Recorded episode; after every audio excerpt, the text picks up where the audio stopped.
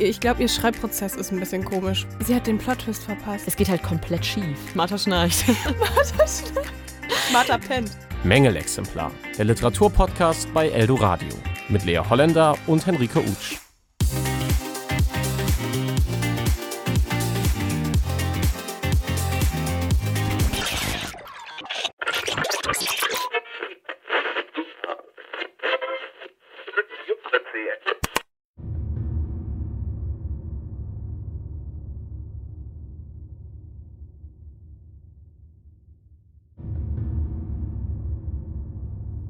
Herzlich willkommen zu einer neuen Folge Mängelexemplar live aus dem Eldoradio Studio. Oder sind wir gerade im Spreewald? Gute Frage. Ein Großteil unserer Zeit werden wir heute dort verbringen. Im Landhaus außerhalb von Berlin nämlich. Wir haben es schon angekündigt, die heutige Folge dreht sich um den Thriller Martha schläft von Romy Hausmann. Wenn ihr uns schon mal gehört habt, wisst ihr, wir spoilern in unseren Folgen auch bei einem Thriller. Heute sind wir nicht alleine. Statt euch alle Charaktere ausführlich zu erklären, haben wir gedacht, wir lassen die sich heute einfach selbst vorstellen. Da wäre zum Beispiel Nadja, unsere Protagonistin. Mein Name ist Nadja. Ich weiß nicht viel. Ich weiß nichts vom Meer, von Salzluft, von Möwen. Ich weiß nicht, wie es ist, den Bürgersteig entlang zu gehen, gemächlich und ohne alle paar Schritte den Kopf nach hinten zu drehen wie es ist, im Coffeeshop zu stehen, ohne unter dem ohrenbetäubenden Gerumpel zusammenzuzucken, wenn die Bohnen in der Maschine gemahlen werden. Ich weiß nicht, wie man U-Bahn fährt. Jeden Morgen aufs Neue habe ich vergessen, wie man ihn bewerkstelligt, diesen einen kleinen Schritt auf die Rolltreppe. Es muss immer erst jemand kommen, der es eilig hat und mich von hinten anrempeln, bis ich es schaffe. Mein Kopf ist wie eine Klippe,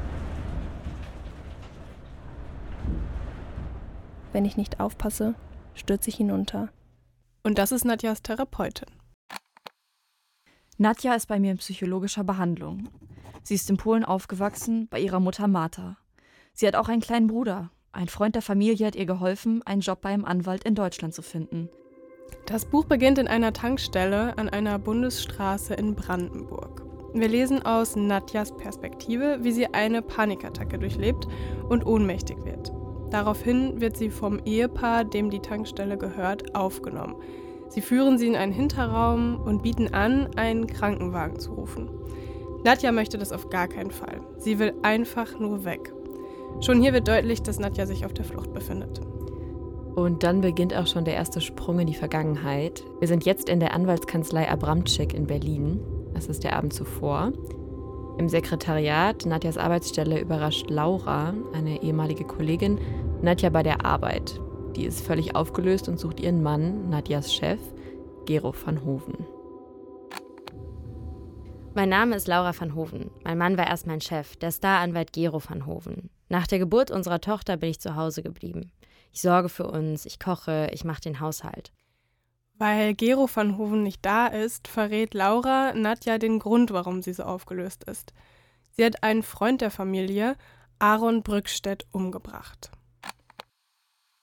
Mein Name ist Aaron Brückstedt. Ich bin Fotograf, ich mag Tennis. Ich bin mit Gero befreundet. Mein Bildband über zeitverlorene Orte hat Laura beeindruckt. Wir haben uns darüber unterhalten und noch über viele andere Dinge. All das weiß man nur aus ihren Erzählungen und aus Zeitungsartikeln, denn ich bin tot. Jetzt gerade liege ich auf dem Wohnzimmerboden der Van Hovens. Es geht weiter in Nadjas Perspektive, die jetzt wieder im Auto sitzt und sich gleichzeitig weiter an die Ereignisse am Abend zuvor erinnert. Gemeinsam mit der aufgelösten Laura fährt sie nach Charlottenburg in das Haus der Van Hovens. Direkt vor dem Kamin liegt sie, die Leiche. Laura ist in Panik. Sie hat Angst, dass sie ins Gefängnis muss, dass sie ihre Tochter verliert, dass ihr Mann sich trennt. Sie sagt, dass ihr Mann den Richter manipulieren wird und dass er dafür sorgen wird, dass sie die Höchststrafe bekommt. Gero von Hoven. Ich bin Partner in der Kanzlei Ludwig Abramczyk. Meine Frau Laura und ich haben eine Tochter, Vivienne. Laura ist die fürsorglichste Mutter und beste Ehefrau, die ich mir wünschen könnte. Mein Leben ist perfekt. Ich gewinne, immer. Ich habe keine Lust auf Ratespielchen und ich bin kein Lügner. Niemandem geht es so sehr um die Wahrheit wie mir. Also nimmt Nadja das Ruder in die Hand und sagt, die Leiche muss weg. Gemeinsam beschließen sie, die Leiche im Spreewald im Haus von Lauras Familie loszuwerden. Und Laura gibt zu, in welcher Beziehung sie zu dem Opfer stand. Mein Mann ist sehr gestresst, er arbeitet viel. Wenn er da ist, ist er oft abwesend. Aaron, sein Freund, hat mich aufgefangen. Weißt du eigentlich, wie schön du bist? hat er zu mir gesagt. Mit ihm habe ich mich öfter in einer Kneipe an der Bundesstraße getroffen. Oder bei ihm. Verstehen Sie mich bitte nicht falsch. Ich liebe meinen Mann. Ich liebe ihn über alles. Nadja kommt im Spreewald an und wird überfallen von Gero van Hoven. Und hier offenbart sich dann, dass Gero van Hoven ihren Plan belauscht haben muss. Er will Justiz an seiner Frau Laura üben. Er nennt sie eine Ehebrecherin und Mörderin. Und Nadja ist die Zeugin. Und dann bleibt noch die Frage, was hat das alles mit Martha zu tun?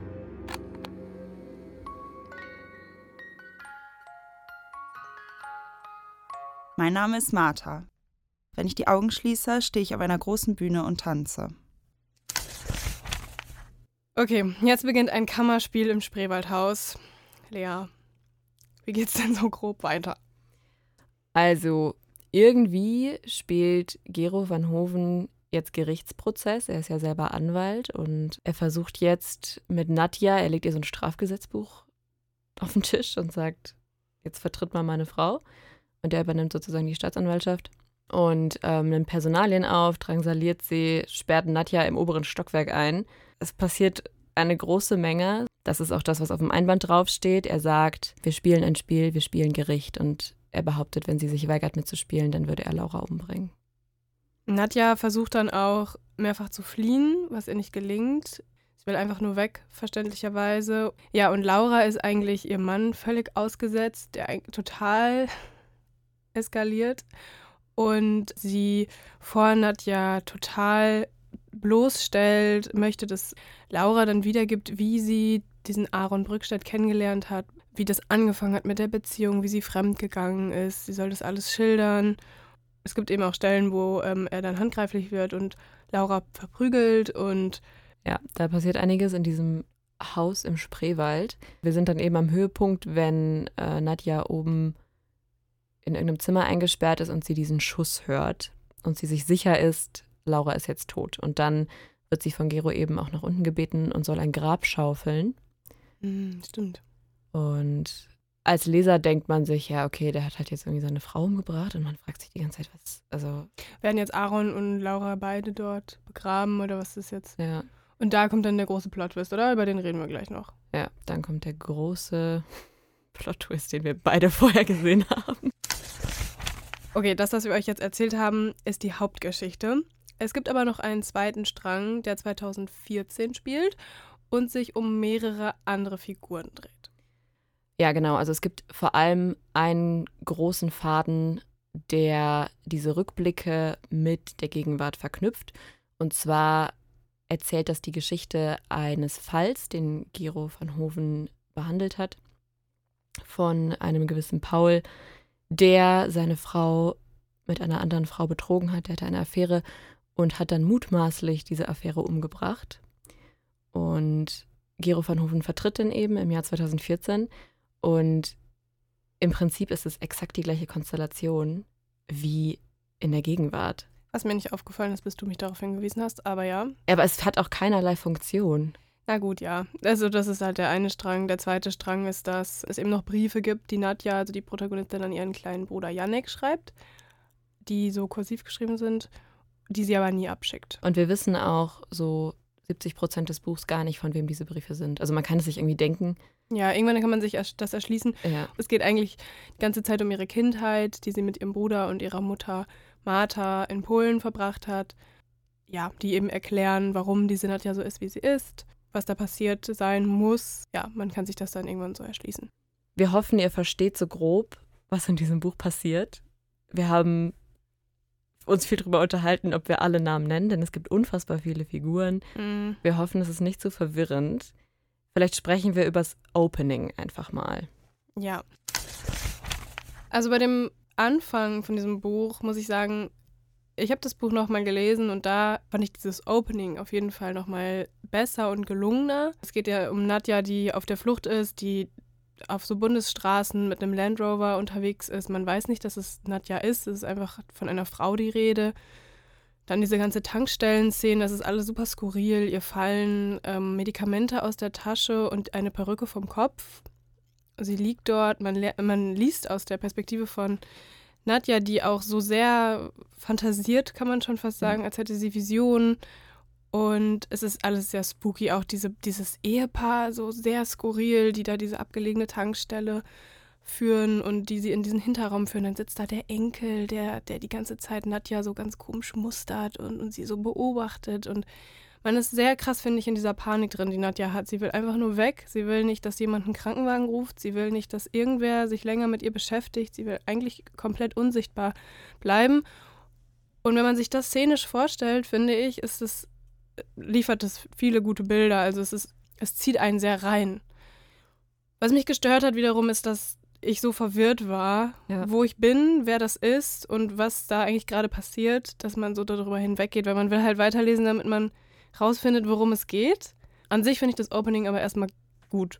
Ja, das liegt auch daran, dass diese Opening-Szene, die ist ja nicht an einem Stück geschrieben. Also ich habe es nicht nochmal gelesen, so wie du, aber ich meine, auch das wird ja schon unterbrochen durch diese Rücksprünge. Also wir landen dann selbst in dieser Opening-Szene schon im Jahr 2014, lesen dann da die Geschichte von dieser Affäre zwischen Nelly und Paul. Nelly und Paul, also diesen Paul, den Gero dann eben vertritt irgendwann. Man erfährt auch die ganze Zeit, dass sie mit ihrem Vater oder Großvater Opa, ja. da so Filme geschaut hat. Mhm. Das weiß ich noch, dass das. Das ist übrigens Seiten so, diese Filme, die sie rezitiert und sie kennt ja, kennt ihr alle auswendig, weil die die alle auf so VHS-Kassetten mhm. immer geguckt haben. Die Storyline von denen ist immer subtil die Storyline auch von dem Buch. Also es wiederholt sich quasi in der. Smart, ja. In der, aber das checkst du halt nicht. Nee. Das checkst du halt erst beim zweiten Mal lesen. Was ich, also Und das hasse ich ja eh, wenn man ein Buch nochmal lesen muss, damit man es versteht.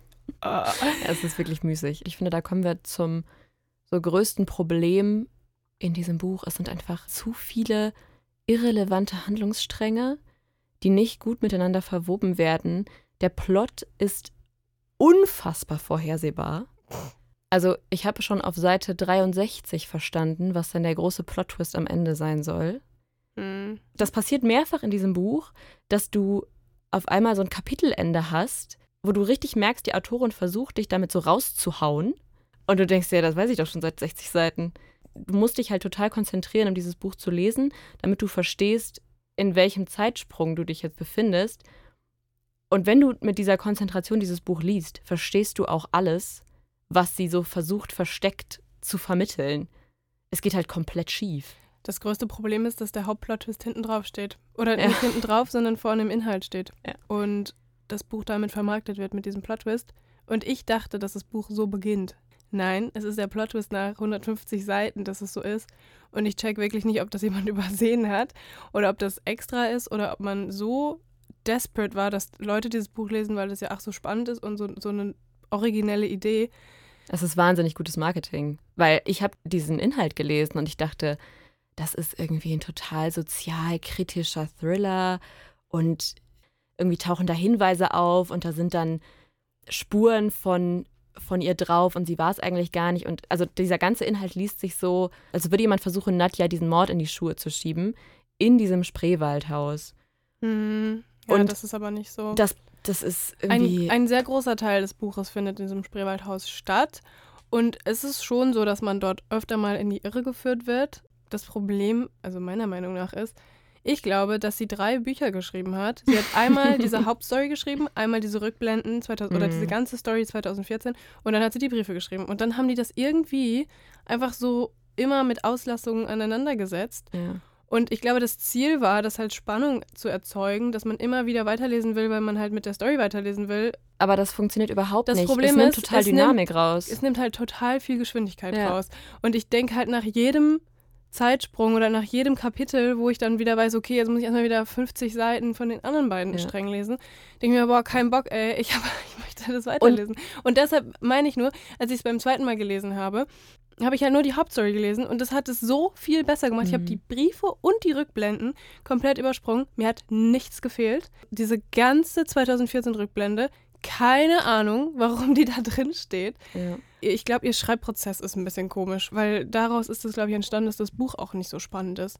Ich habe mir irgendwann an mein Buch reingeschrieben, war diese gesamte Plotline nur die Brücke, damit Gero jetzt der Verteidiger von diesem Ehebrecher sein kann? Und die Antwort ist ja. Du liest 200 Seiten dieser 2014 Storyline, lernst diese Nelly kennen, die eine Affäre mit diesem Paul hat, lernst diese ganzen Namen, hm. was auch total verwirrend ist einfach. Hm. Und dann ist so die einzige Funktion, ja, dass das weiß ich, was ist die Funktion? Was ist die Funktion von dieser Backstory? Es gibt halt viele Dinge, so ein ganzes Kapitel darüber, wie Nadja zum Beispiel Geros Kind auf dem Arm hat und auf dem Dach steht und alle suchen das Kind und das Kind ist nicht da und dann sehen sie Nadja mit dem Kind auf dem Arm auf dem Dach und haben den Verdacht, dass sie das Kind da runterschmeißen wollte. Das führt aber wiederum dazu, dass Gero ja eigentlich immer sein ganzes Berufsleben dann so einen Hass auf Nadja hat. Ja. Ich glaube, man braucht diese Backstory dann wiederum, warum er sie nicht mag. Ja. Aber es ist langweilig. Es zieht sich. Diese ganzen Side Stories sollen, glaube ich, diesen Charakter Gero einführen, dass er jemand ist, dem man nie so wirklich trauen kann.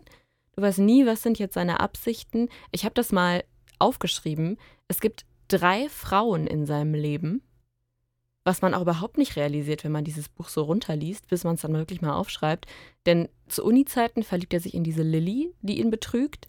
Dann hat der in seiner Kanzlei eine Affäre mit Tabea, erfährt dann, dass Tabea aus irgendeinem gesundheitlichen Grund keine Kinder kriegen kann. Dann lässt er die links liegen und schnappt sich dann Laura, hm. die ihn ja auch wieder betrügt. Und ich habe so, ich habe so viele ja. unnötige Informationen über diesen Gero. Naja, und ja, und er hat diese schwierige Familie, diese, diese Eltern, ja. die ihn nicht lieben. Und sein größter Wunsch ist, dass er eine Familie hat. Und das führt uns auch zu Gero, zu diesem Charakter. Ja.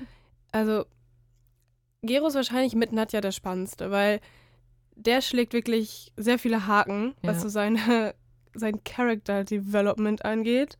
Man wird sehr lange nicht schlau aus ihm. Und ich glaube, es braucht diesen ganzen Hintergrund, oder die Autorin geht davon aus, dass man diesen ganzen Hintergrund braucht, weil sie alles erklären will. Ja. Sie will nicht einfach diesen Gero in diese Geschichte pflanzen mit allen seinen Allüren und will dem Leser oder der Leserin dann Raum geben, sich zu überlegen, oh, warum ist der so? Ist der jetzt wirklich so ein Sadist?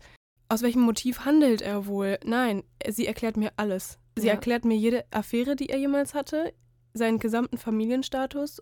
Also es wird mir alles erklärt. Am Ende denke ich mir, oh, cool, also eigentlich brauche ich über das Buch gar nicht mehr nachdenken, weil ich, es, ist, ja. es wird mir kein Raum gelassen.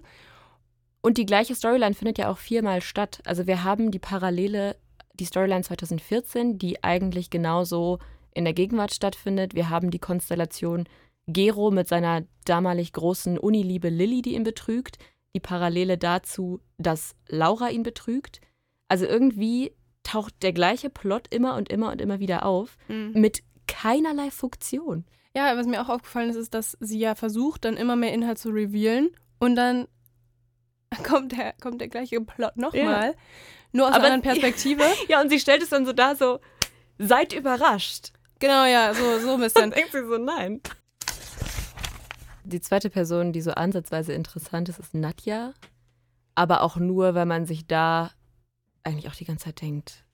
Ich finde, man los? hat schon das Gefühl, man hat es mit einer traumatisierten Person zu tun. Also sie ist schreckhaft, sie ist paranoid, verstört, fällt ständig in Ohnmacht, ihre Erinnerungen und ja auch damit das, was die LeserInnen so erfahren, weil alles aus der Ich-Perspektive geschrieben ist, ist halt sehr bruchstückhaft. Aber auch ähm, nicht so ähm, bruchstückhaft, dass ich nicht weiß, worauf es hinausläuft. Ich fand es eher so bruchstückhaft, dass ich abgefuckt bin irgendwann, weil ich mir denke, ja. äh.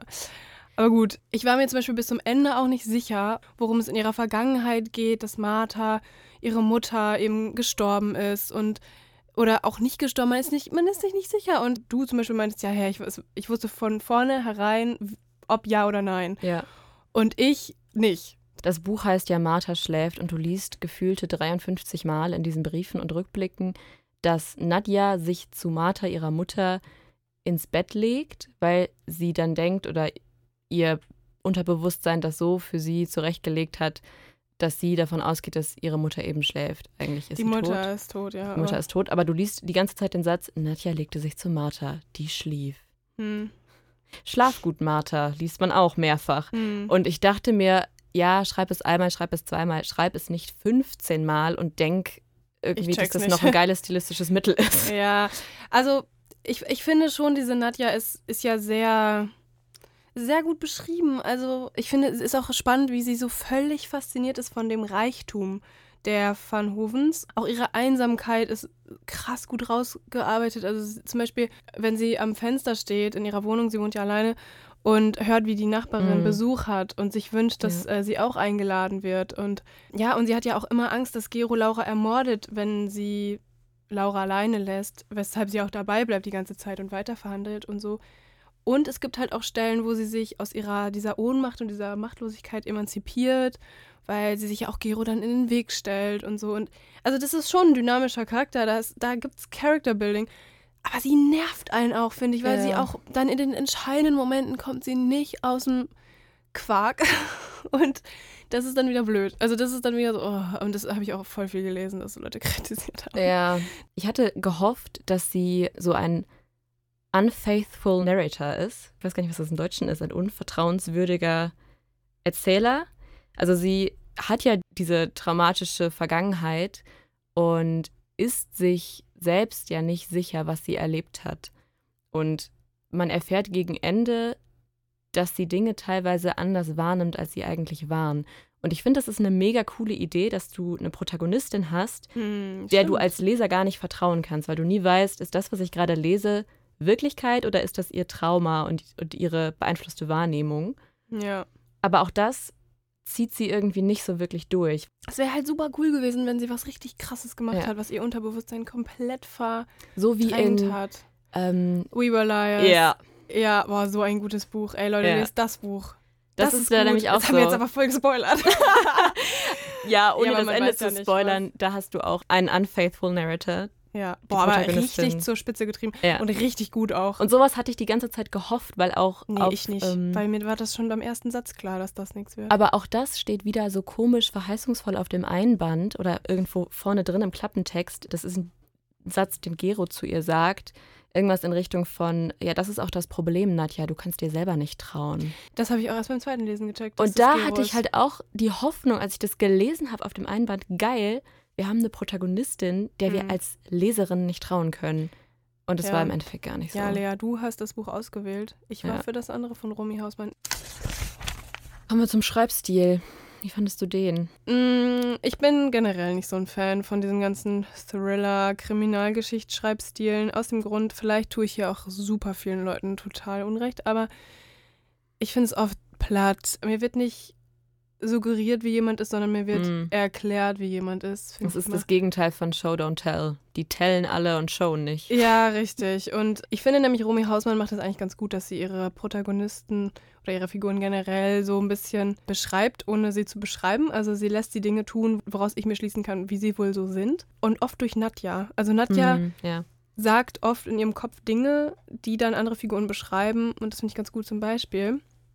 Als sie Laura sieht, denkt Nadja, ihr Mund, der ein scheußlich unechtes Lächeln formte, und meiner, der bloß stumm aufklappte, während ich wie starr hinter meinem Schreibtisch saß und versuchte, ihren Anblick zu verkraften. Das kalkweiße Gesicht, die winzigen, trüben Augen, das blonde Haar mit einem schwarzen Haarreif zurückgeschoben und in einem Zopf zusammengefasst, sodass ihr Gesicht flächiger wirkte als sonst und ihr Kopf beinahe riesig auf dem dünnen Hals und dem schmalen Körper saß. Und dann erinnert sie sich daran, dass sie, sie war ja mal mit Laura befreundet, dass sie sich Mhm. auch die Haare blond färben wollte. Und denkt dann, plötzlich war es mir unmöglich vorgekommen, zwei Stunden oder länger vor einem Spiegel zu sitzen und mein eigenes Gesicht auszuhalten. Dazu die furchtbaren Geräusche, quengelnde Föhns, tosendes Wasser, das kalte Klackern einer Schere, die eilig auf dem Keramikrand eines Waschbeckens abgelegt wurde. Das heißt, sie kann schon sehr gut Szene schreiben, finde ich. Wo wir Aber- zu dem Punkt kommen, dass wir beide der Meinung sind, dass das als Drehbuch viel besser Ja. funktionieren würde als als Buch. Ja. Wirklich bildlich, ich sehe das richtig vor mir, diese, was du gerade beschrieben hast, dass sie vorm Spiegel sitzt mit so einer Geräuschkulisse, die einen als Zuschauer total irritiert. alles eigentlich, auch das alles in diesem Haus, dieses ganze Kammerspiel. Kammerspiele zeichnen sich dadurch aus, dass ja eigentlich der Inhalt gut sein soll. Und dann ist es auch nicht langweilig, denn es passiert ja nicht viel. Der Inhalt lässt aber zu wünschen übrig und dann kannst du halt wenigstens szenisch und bildlich was machen. Du hast diesen Wald, das ist irgendwie gruselig, du kannst mit Musik arbeiten, Mhm. du kannst all Ja. diese Dinge. Und in einem Buch ist es einfach nur langweilig. Sie kreiert auch tolle Bilder. Ich habe mir aufgeschrieben, im Film ihrer Eltern hatte Nellie immer nur eine Statistenrolle gespielt. Also sie hat, finde ich, schon ein Talent dafür, Sätze interessant und szenisch zu schreiben. Der erste Satz ist, eine Panikattacke ist stehen am Rand einer weißen Klippe. Ja, nur dann ist es eben so, dass sie so ausufern schreibt. Ja. Es gibt immer wieder gute Momente in ihrem Schreibstil Ja. und dann gibt es wieder so seitenweise springt sie durch die Gegend. Es ist zu lang, man kann eigentlich immer eine halbe Seite überlesen und man verpasst nichts. Sowas hasse ich. Ich hasse das. Ich brauche am besten so einen Ferdinand von Schirach Schreibstil, was so auf die Essenz runtergekocht ist, wo wirklich nur das gesagt wird, was nötig ist. Und wenn jemand so anfängt zu labern, ich hatte halt das Gefühl, sie hat den Plot-Twist verpasst. Sie Mhm. hat geschrieben und geschrieben und gedacht, so, und Mhm. jetzt irgendwann kommt Ja. der große Knall. Er kam aber nicht. Ja. Sie hat die Kurve nicht bekommen.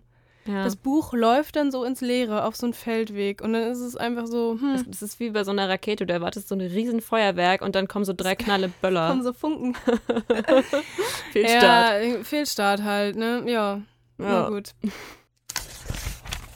Wir springen zur Auflösung des Buchs. Der Plan der von Hovens ist perfider als gedacht. Sie wollen gemeinsam Nadja hinters Licht führen. Sie stecken also beide, Laura und Gero, unter einer Decke. Die Geschichte wollen sie so drehen, dass Nadja den Mord an Aaron Brückstedt begangen hat. Laura war die ganze Zeit eingeweiht und hat den gespielten Prozess ihres Mannes mitgemacht, um Nadja Angst zu machen und sie einzuschüchtern. Die Geschichte zu wiederholen, denn Wir haben euch da eine Kleinigkeit verschwiegen. Mein Name ist Nadja. Mit 15 habe ich einen Mord begangen. Oder war ich das gar nicht? Ich kann mich nicht erinnern. Nadja saß im Gefängnis, weil sie ihre Mutter Martha umgebracht haben soll. Wie fanden wir denn diesen Plot-Twist, Lea? Langweilig. Er War steht halt so schon in der Inhaltsbeschreibung Ja. am Anfang. Ah, warum? Dieses Buch wird vermarktet mit kann eine verurteilte Mörderin jemals richtig frei sein? Ja, bruh, einfach. Sorry, aber das ist doch dann Quatsch. Es Warum- ist komplett bescheuert. Warum wird mir das als Plot-Twist verkauft? Ich verstehe das wirklich nicht. Ich möchte nicht mal sauer sein oder so. Ich möchte einfach verstehen, warum man dachte, das wäre sinnvoll. Ich habe mir dann am Ende übrigens gedacht, wo man eigentlich schon weiß, A, Martha ist tot und B, Nadja hat sie zu einer sehr hohen Wahrscheinlichkeit umgebracht. Dann kommt ja nochmal dieser Haken, dass Nadjas Bewusstsein ihr wieder einen Streich spielt und sie denkt, dass ihre Mutter Martha, die als Prostituierte gearbeitet hat, von einem ihrer Kunden umgebracht wurde. Hm. Aber wenn du schon 380 Seiten im Kopf dieser Nadja bist, weißt du, ja, dass das nicht stimmt. Sie das, ja. Obwohl ich, ich, wie gesagt, vielleicht bin ich du ja zu blöd. Dich, ja, okay, Vielleicht bin ich zu blöd. hinters Licht führen lassen. Quatsch. Naja, ich habe es jetzt nicht gedacht, aber ich habe schon gedacht, ja, ist schon eine Möglichkeit, weil die anderen Menschen, die in Betracht kamen für diesen Mord, ja auch zwielichtig auftauchen. Mir war das, glaube ich, Ja. einfach im Kopf zu einfach, dass es jetzt wirklich Nadja war. Ich dachte mir die ganze Zeit, das ist jetzt nur wieder ein Versuch von Romy Hausmann, hier gekünstelt noch irgendeine Spannung reinzubringen. Hm. Es funktioniert aber einfach nicht. Das Einzige, was ich, glaube ich, ganz spannend fand noch, war, dass ich mich wirklich gefragt habe, inwiefern dieser Plan von Gero und Laura wirklich komplett abgesprochen war. Da stellt sich am Ende ja dann heraus, dass das ähm, nicht so abgesprochen war und dass Laura dann auch sagt, Alter, was ist in dich gefahren? Dieses Dominanzverlangen von Gero kommt da, finde ich, dann endlich so raus als Charaktereigenschaft, dass er halt alles tun will, um diese Familie zusammenzuhalten, aber auch gleichzeitig seine Frau irgendwie unter Kontrolle zu halten. Er sagt dann auch, ja, das ist gar nicht mal so schlecht, das Laura nicht wusste, ähm, was er tut. Dann überlegst du dir beim nächsten Mal zweimal, ob du mich betrügst. Hm. Es ist seine Form von Gerechtigkeit. Was ich mir gedacht habe, ist diese gesamte Auflösung. Wir erfahren dann eben, wenn Nadja realisiert, Laura ist gar nicht auf meiner Seite, das ist hier alles ein perfides Spiel, dann wird sozusagen nochmal zurückgespult und ich erfahre, dass Laura Nadja zum Beispiel absichtlich die Mordwaffe in die Hand gedrückt hat, damit da ihre Fingerabdrücke drauf sind, dass Nadja absichtlich diese blonde Perücke tragen sollte, nicht um nicht erkannt zu werden, sondern um so auszusehen wie Laura. Und ich bekomme diese ganze Storyline nochmal erklärt, nur halt eben jetzt, wie es wirklich war. Und ich habe die ganze Zeit gedacht, es liest sich wie ein, wie dieser letzte Monolog des Bösen in so einem Marvel-Film. Weißt du, wenn der Böse dann am. Ende erklären muss, was er alles Cleveres gemacht hat. Ja, weil die Oh. Zuschauer zu blöd sind, um es zu Ja. checken, ja. Und das finde ich ist auch mega nervig. Mir wird nichts zugetraut als Ja. Leserin. Das nervt mich halt wirklich. Die denkt einfach, ich bin blöd und ich verstehe gar nichts. Und das, das finde ich halt voll nervig, weil ich mir denke, so, ich habe das alles schon gelesen und wenn ich ein bisschen schlau bin, dann kann ich mir das auch erschließen. Aber nein, mir wird ja das nochmal erklärt, weil ich habe es ja nicht verstanden. Also bei dieser großen Auflösung dann am Ende, auch da habe ich gedacht, diese ganzen Szenen wären so viel besser auf dem Bildschirm. Gerade diese Stelle mit der Perücke, das muss der Henrike mir erklären, weil ich das Hm. voll überlesen habe. Ja, es ist halt so, dass Laura immer den Pferdeschwanz drin hat und mit diesem Haarreif. Und Nadja ja diese Perücke tragen soll, damit sie nicht aussieht wie sie selber. Die versuchen ihr das dann irgendwie so einzureden, dass es ja schlauer ist, wenn sie eine blonde Perücke trägt. Ja, und als am Ende Laura dann ihren Zopf aufmacht und ihren Haarreif rausnimmt, hat sie eben genau die gleiche Frisur wie diese Perücke. Ja, wenn man das wirklich verfilmen würde, wäre es halt der ultimative Brainfuck-Moment, wo man sich so denkt, krass. Es gibt so viele Stellen am Anfang, wenn Nadja in diesem Fluchtwagen sitzt und du überhaupt nicht verstehst, was abgeht. Und du liest so die ersten Rückblenden von ihr. Und irgendwann endet das Kapitel dann, dass sie sich daran erinnert, dass Laura in der Kanzlei stand und zu ihr sagt, Nadja, ich habe ein Problem. Und dann ist der letzte Satz vom Kapitel, das Problem liegt jetzt in meinem Kofferraum. Und das Mhm. war so, und auch das so, so geil einfach für Netflix. Wie sie so den Kofferraum aufmacht und Ja. da liegt jemand dann. Und dann weiß man, warum sie auf der Flucht ist und warum sie die ganze Zeit Ja. weg will. Das könnte man so cool verfilmen. Und im Buch gehen diese ganzen Stellen einfach so ein bisschen unter. Es, ist, es hat für mich, der Schreibstil ist überhaupt nicht zu mir durchgedrungen. Ich Mhm. habe überhaupt nie das Gefühl gehabt, das berührt mich in irgendeiner Form. Ich finde das manchmal auch gut beschrieben, das mit den Panikattacken und so. Aber ich habe danach keine Bindung zu der. Ich denke mir nicht, boah, krass, das war jetzt total die, das Erlebnis, das zu Ja. lesen. Das habe ich nie gehabt. Und das finde ich dann schon schlecht irgendwie. Ja, das bringt mich zu dem Punkt, Thriller als Genre, also ich glaube, es ist kein Geheimnis, dass wir beide nicht so die Thriller-Mäuse sind. Ja. Eigentlich war das Buch geplant als Einstieg in die Thriller-Welt für uns. Ich bin nicht komplett abgeneigt, muss ich sagen, weil ich weiß, dass Martha schläft jetzt nicht als gutes Beispiel für Thriller herhalten kann. Ich mag das schon, dieses Spannende. Also gerade im Winter. Es ist schon ein Vibe. Ja, genau. Und ich glaube, so Herbst, Winter, finde Ja. ich, ist es schon so ein, so ein Mut, wenn man so im, in dem Mut drin ist. Aber ich hätte schon Bock, jetzt zum Beispiel das andere von Romy Hausmann zu lesen. Denn ich kann ja kurz sagen, woran es liegt, dass wir Martha schläft lesen oder Romy Hausmann lesen. Ihr erstes Buch wurde verfilmt und zwar bei Netflix und auch sehr prominent und präsent. Ähm, das ist nämlich Liebeskind, die Serie Liebeskind. Sehr zu empfehlen. Als ich die So gut. als ich die geguckt habe, ey, das ist, glaube ich, was, ist eine deutsche Produktion, ist was für Leute, die Tatort mögen, aber den Tatort nicht spannend genug ist. Oder die Dark mögen. Auch deutsche Produktion. Ja, genau. Oh, es war so spannend. Und Mhm. es guckt man wirklich in einem Rutsch durch. Das ist eine Miniserie. Und jeder ausnahmslos, dem ich das empfohlen habe, hat es innerhalb von so zwei Tagen durchgeguckt. Und unter anderem Lea ja auch. Ja. Und dann war mir so geil, wenn wir einen Thriller lesen, dann halt einen anderen von Romy Hausmann, weil sie die Buchvorlage für Liebeskind geschrieben hat. Ja, es war jetzt irgendwie. Perfect Day soll besser sein. Genau, das ist ihr drittes Buch. Ich habe halt entschieden, dass wir Martha schläft lesen und Ja, Lea, ich war ja für Perfect Day, ne? Naja. ja. Naja, sage ich dazu. Aber vielleicht lese ich Perfect Day jetzt mal einfach und guck mal, ob das besser ist. Ich glaube, was mir auch gefallen könnte, sind äh, so Kriminalgeschichten. Also im Gegensatz zu Thriller, so Kriminalgeschichten, wo man irgendwie so ein schnarcht. Martha schnarcht. Martha schnarcht. Martha pennt. Habe ich gelesen. Lol. Wenn man so einen richtig coolen Charakter als Ermittler hat und dann miträtseln kann. Also sich nicht auf 400 Seiten die ganze Zeit denkt, hä? Das könnte irgendwie auch was sein? Weiß ich nicht. Nee, ich bin eher, ich bin eher bei Thriller, weil, und jetzt kommt warum, mich fuckt ja weniges so viel ab wie so Kommissare, ne? Ich finde, die sind oft, die sind, die sind wie eingefügt und, nee, was hast du gesagt beim letzten Mal? Die sind wie kopiert und eingefügt und nicht bearbeitet. Die sind immer die gleichen.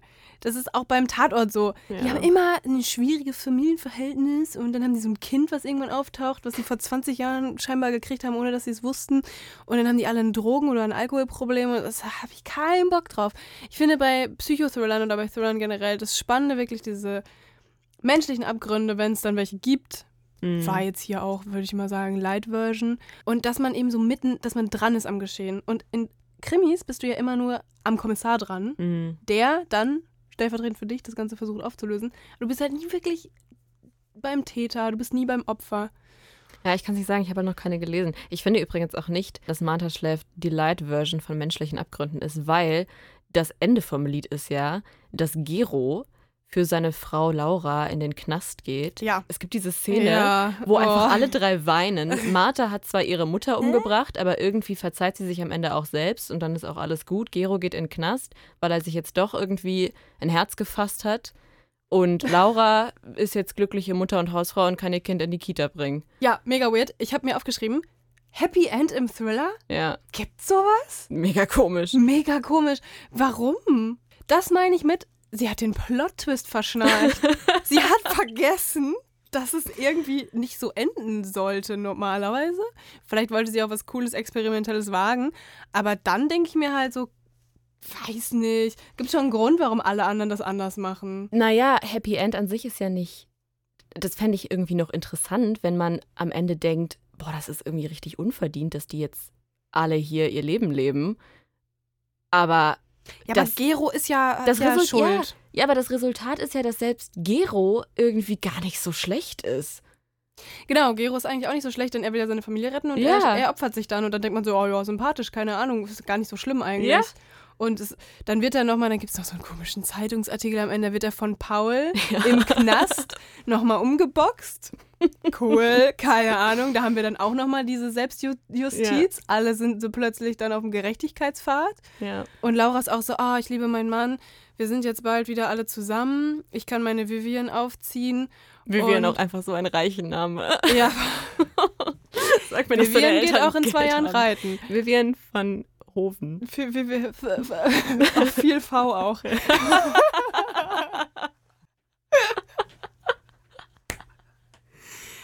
Ach ja, ich weiß ja nicht. Naja, Gero und Paul hocken jetzt zusammen im Knast und da kommt dann, da hat sie sich gedacht, wahrscheinlich saß sie an ihrem Schreibtisch. Geil, meine Plots, die verweben sich hier gerade. Treffen sich alle wieder, so habe ich mir das vorgestellt.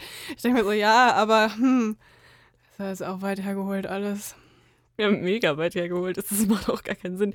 Dafür, dass diese Plots sich viermal treffen auf 400 Seiten, lohnt sich das überhaupt nicht, dass ich diese ganze Geschichte Es lese. lohnt sich gar nicht, ich will meine Zeit zurück, bitte.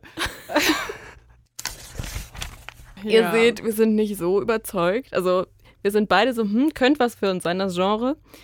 Weil wir aber jetzt offensichtlich keinen Thriller gelesen haben, der stellvertretend für dieses gesamte Genre steht, haben wir gedacht, wir holen uns Expertise von außerhalb. Deshalb haben wir uns mal eine Hörerin gekrallt, die fast ausschließlich Thriller liest, die Pauline nämlich. Und wir haben zwei Bookstagrammer gefragt, die auf ihren Instagram-Accounts ausschließlich über Bücher reden und eigentlich auch nur über Thriller oder sehr viel über Thriller jedenfalls. Alex und Jan. Und äh, deren Antworten darauf, was für sie einen guten Thriller ausmacht, hört ihr jetzt. Schaue da an sich immer auf drei Sachen, auf die Figuren, auf das Plotdesign und auf den Schreibstil. Also was die Figuren angeht, dass das halt nicht ja 0815 Figuren sind oder welche, die kaum erläutert werden, sondern dass du schon ein bisschen den Hintergrund hast. dass man so in die Abgründe der menschlichen Seele blicken kann. Dass man sich dann auch oft fragen kann, was geht in so einem Täter vor, beispielsweise in einem Psychopathen. Warum tut er Dinge, die er tut und warum tut er sie so, wie er sie tut? Was mir auch immer super wichtig ist und woran dann auch viele Thriller irgendwie scheitern, ist, wenn die so langatmig geschrieben sind. Ich mag sehr gerne, wenn vieles Schlag auf Schlag passiert. Dass du immer weiterlesen willst, dass du gar nicht erst ähm, aufhörst oder es zur Seite legst. Dass man doch immer wieder überrascht wird, dass die Geschichte sich teilweise überschlägt und in vielen Thrillerbüchern passiert es dann eben so, dass mit genialen Twists die komplette Handlung auf den Kopf gestellt wird. am Ende darfst du eigentlich gar nicht das Buch zur Seite legen. Alle Fäden laufen zusammen und das Finale muss da schon dich aus den Socken hauen, am besten, äh, bestenfalls dich überraschen. Und dann ist natürlich der Schreibstil ganz wichtig. Ich lese total gerne Thriller mit einem personalen Erzählstil. Das sind alles so Punkte, ähm, da trennt sich die Spreu vom Weizen und da gibt es wirklich eine Handvoll Autoren, die das meiner Meinung nach sehr, sehr gut perfektioniert haben. Paulina hat tatsächlich Martha schläft auch gelesen. Und was sie davon so gehalten hat, hören wir jetzt. Die Handlung und die allgemeinen Inhalte von Martha schläft haben mir persönlich sehr gut gefallen. Woran es nur leider bei mir gescheitert ist, ist, dass ich wirklich drei Anläufe gebraucht habe, um dieses Buch durchzulesen. Zum einen, weil mir das einfach zu langatmig war am Anfang vor allem und äh, dadurch, dass ich ein Buch jetzt nicht immer wirklich am Stück lese, sondern meistens immer nur ein paar Seiten, haben auch diese ganzen Perspektivwechsel, die immer wieder vorkamen, mich voll oft total verwirrt und ich musste Seiten zurückblättern und nochmal nachschlagen. Deswegen glaube ich, dass das kein Buch für Leute ist, die wirklich nicht so viel Zeit zum Lesen haben und immer wieder nur so kurze Abschnitte lesen, weil mir das echt äh, die Freude am Lesen am Anfang ein bisschen kaputt gemacht hat. Das Ende hat es meiner Meinung nach dann wieder ein bisschen rausgeholt, aber es war ein Kampf bis dahin. Genau, und wenn wir schon mal Expertise im Podcast haben, dann wollen wir natürlich auch wissen, was sind denn jetzt gute Thriller? Da können Lea und ich dann vielleicht auch nochmal was lernen. Ähm, deshalb haben wir alle drei auch gefragt, was ihre Empfehlungen sind. Und falls ihr auch mal in das Genre reinschnuppern wollt oder schon alteingesessene Thriller-Leser seid und ein bisschen neuen Stoff braucht, da habe ich eine Empfehlung, die eher brutaler Natur ist oder actionlastiger ist. Das wäre einmal The Institution von Helen Fields. Da begleiten wir Conny, eine Profilerin, die eingeschleust wird in einem Hochsicherheitsgefängnis. Denn vor einigen Tagen wurde eine Krankenschwester dort auf brutale Weise ermordet und einer der Insassen war der Täter. Und nicht nur das, und jetzt wird es ein bisschen makaber, denn ihr ungeborenes Kind wurde ihr aus dem Leib geschnitten und das lebt noch. Es ist wirklich ein tolles Buch mit sehr tollen Figuren, gerade wenn ich da auf die Insassen schaue, warum die dort sind, die Historie der ganzen Figuren, der ganzen Patienten dort ist einfach grandios. Die Figuren sind so toll gezeichnet, auch die Konstellation im Zusammenleben mit den Ärzten, mit den anderen Krankenschwestern. Für Fans der, des Spannungsthrillers auf jeden Fall The Institution von Helen Fields meine Empfehlung. Mein absoluter Favorite ist auf jeden Fall die David Hunter Buchreihe von Simon Beckett. Da geht es um den forensischen Anthropologen David Hunter, der in sieben, bald acht verschiedenen Teilen immer wieder besondere Fälle löst und äh, dabei immer persönlich äh, in Mitleidenschaft gezogen wird, wenn man es mal so sagen kann. Diese Bücher sind wirklich total gut geschrieben, mit super tollen Plot-Twists, die man auf gar keinen Fall voraussieht.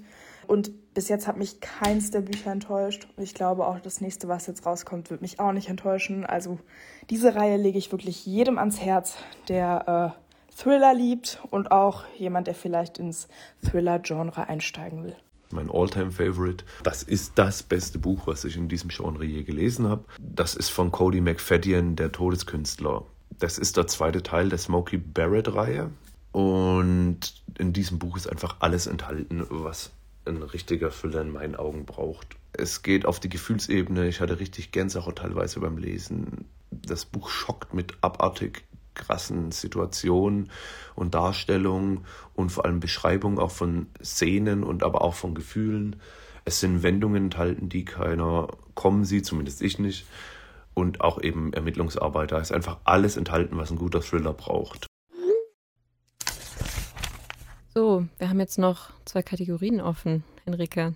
Ja. Was war denn dein Lieblingscharakter Oh, schwierig. Mach du mal erst, weil ich glaube, anhand dessen kann ich dann entscheiden, ob ich was welchen ich nehme. Hast du auch zwei stehen? Ja, ich habe drei. Ich habe schon wieder, Ui. kann ich mir nicht entscheiden. Kennst mich doch. Diesmal übernehme ich den ironischen Part. Lol.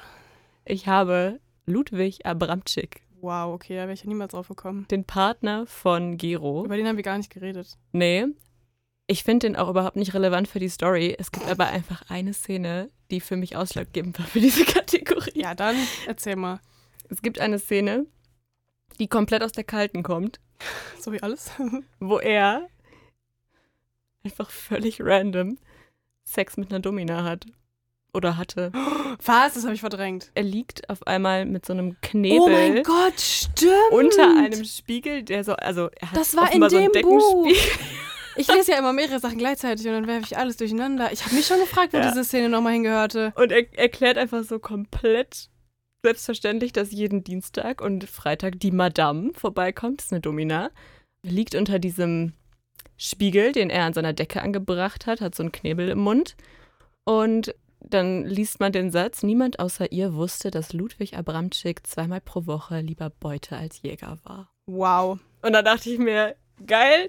Bester Plot-Twist des ganzen Das Buches. fand ich wirklich sehr lustig und das hat mich, das hat mich wirklich überrascht, dass ich dachte, das ist mein Lieblingscharakter. Warum verdränge ich immer diese ganzen sexuellen Sachen? Das war bei Ugly Love auch schon so. Warum habe ich mir das nicht Also aufgeschrieben? das zu verdrängen ist wirklich eine Kunst. Ich habe mir beim Lesen gedacht, was ist das denn Ja, habe ich mir auch gedacht. Aber irgendwie, weil ich, ich wollte halt schnell durchkommen. Irgendwie, ich habe sie übersprungen. Hm. Wer ist denn deiner? Okay, also dann mache ich jetzt kurz eine Coming of Age, welche ich alle durchgegangen bin, die Mhm. möglicherweise in Frage kommen können.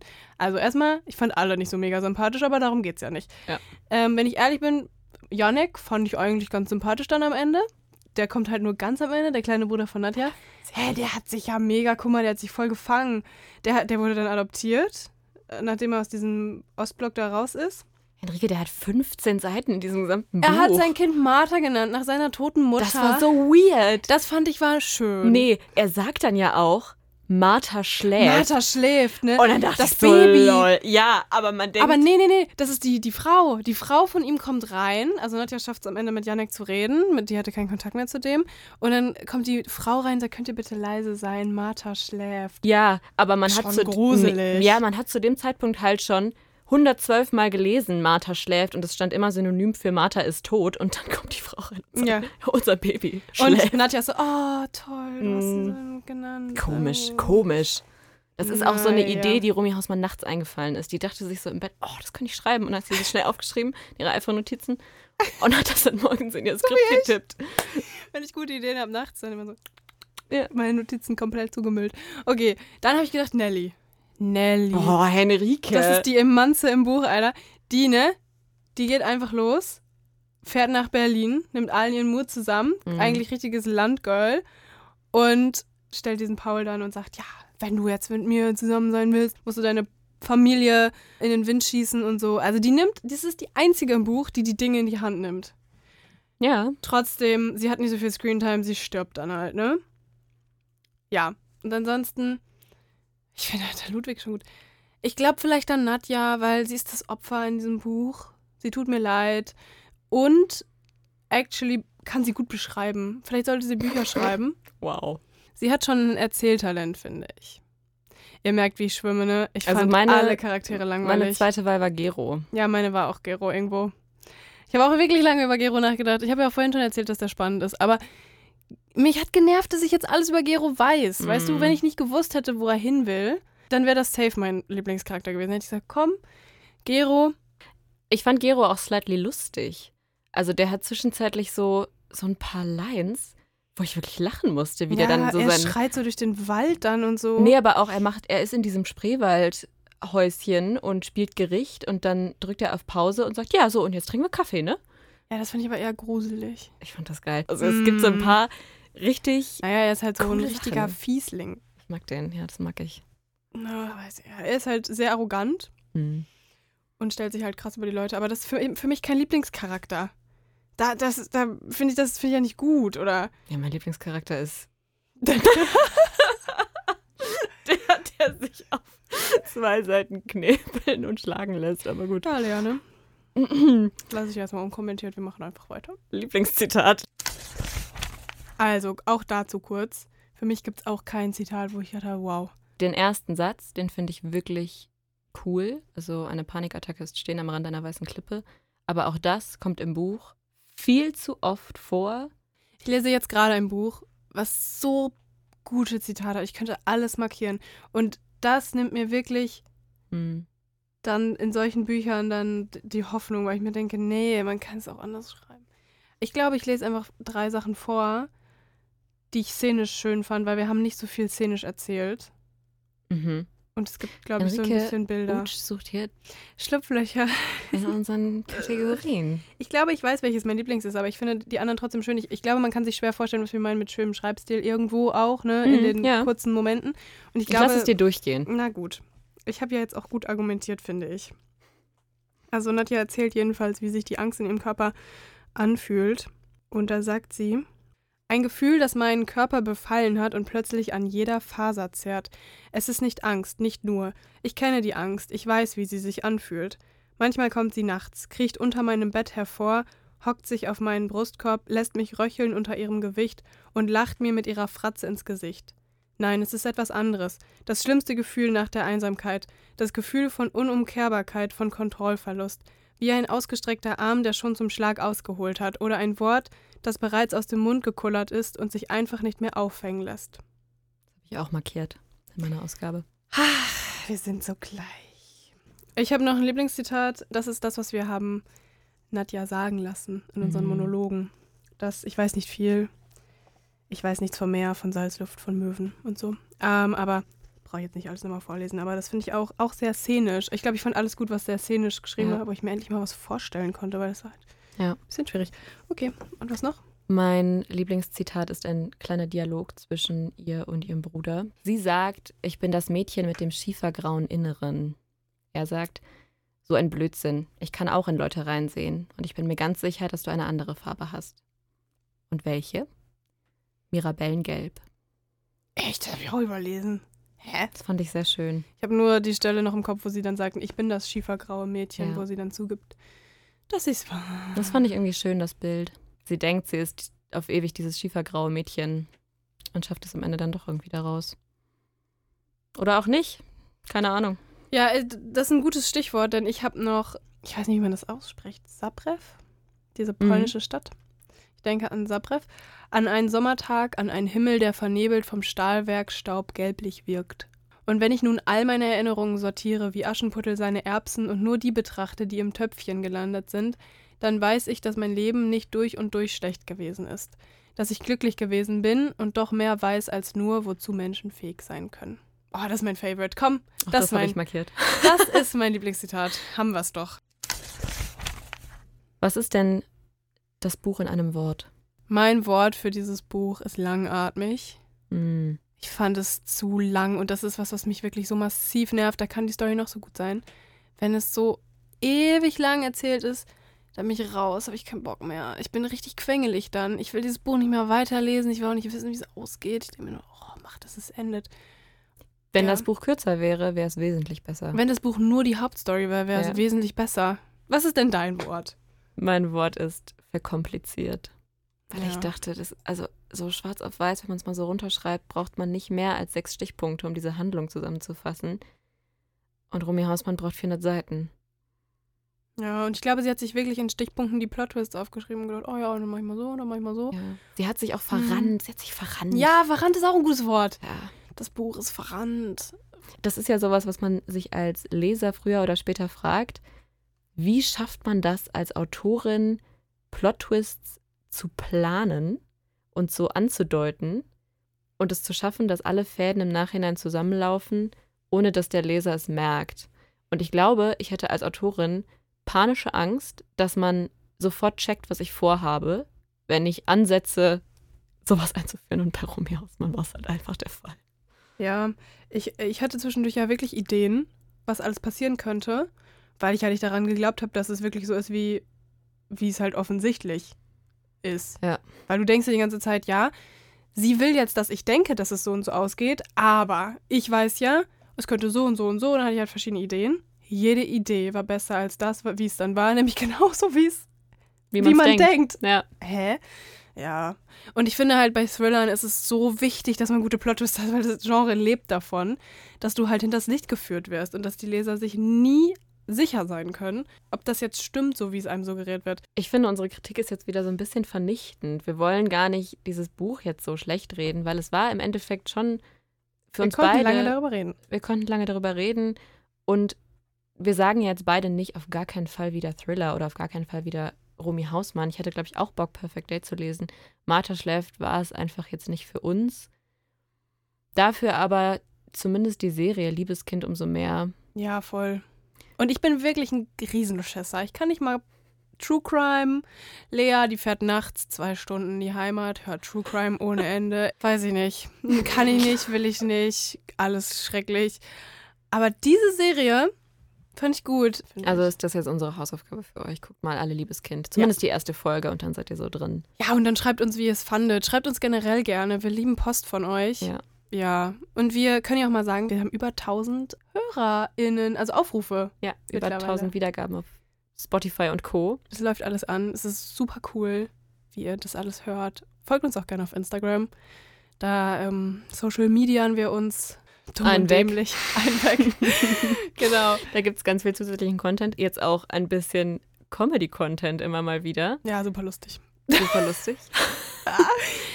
Schreibt uns mal, wie ihr das fandet, dass wir diese Folge ein bisschen mehr Storytelling gemacht haben. Uh, ja. Wir haben einige für uns einsprechen lassen. Lieben Dank an alle, die sich hier vors Mikro gewagt haben. Genau, Leon war dabei, Julie war dabei, Charlotte, Matthäa. Frederik und Saskia. Vielen Dank an euch. Ich hoffe, es hat euch auch ein bisschen Spaß gemacht. So, wir hören uns hier wieder in zwei Wochen. Ja. Und zwar haben wir da wieder einen ganz besonderen Gast hier sitzen. Nämlich, Oh, wollen wir das schon sagen? wir können es auch nicht sagen. Lass mal nicht sagen. Wir haben wieder einen Ja. Gast. Ja, dann bleibt das jetzt eine Überraschung, wer unser Gast ist. Vielen Dank fürs Hören. Okay, tschüss. Okay, tschüss.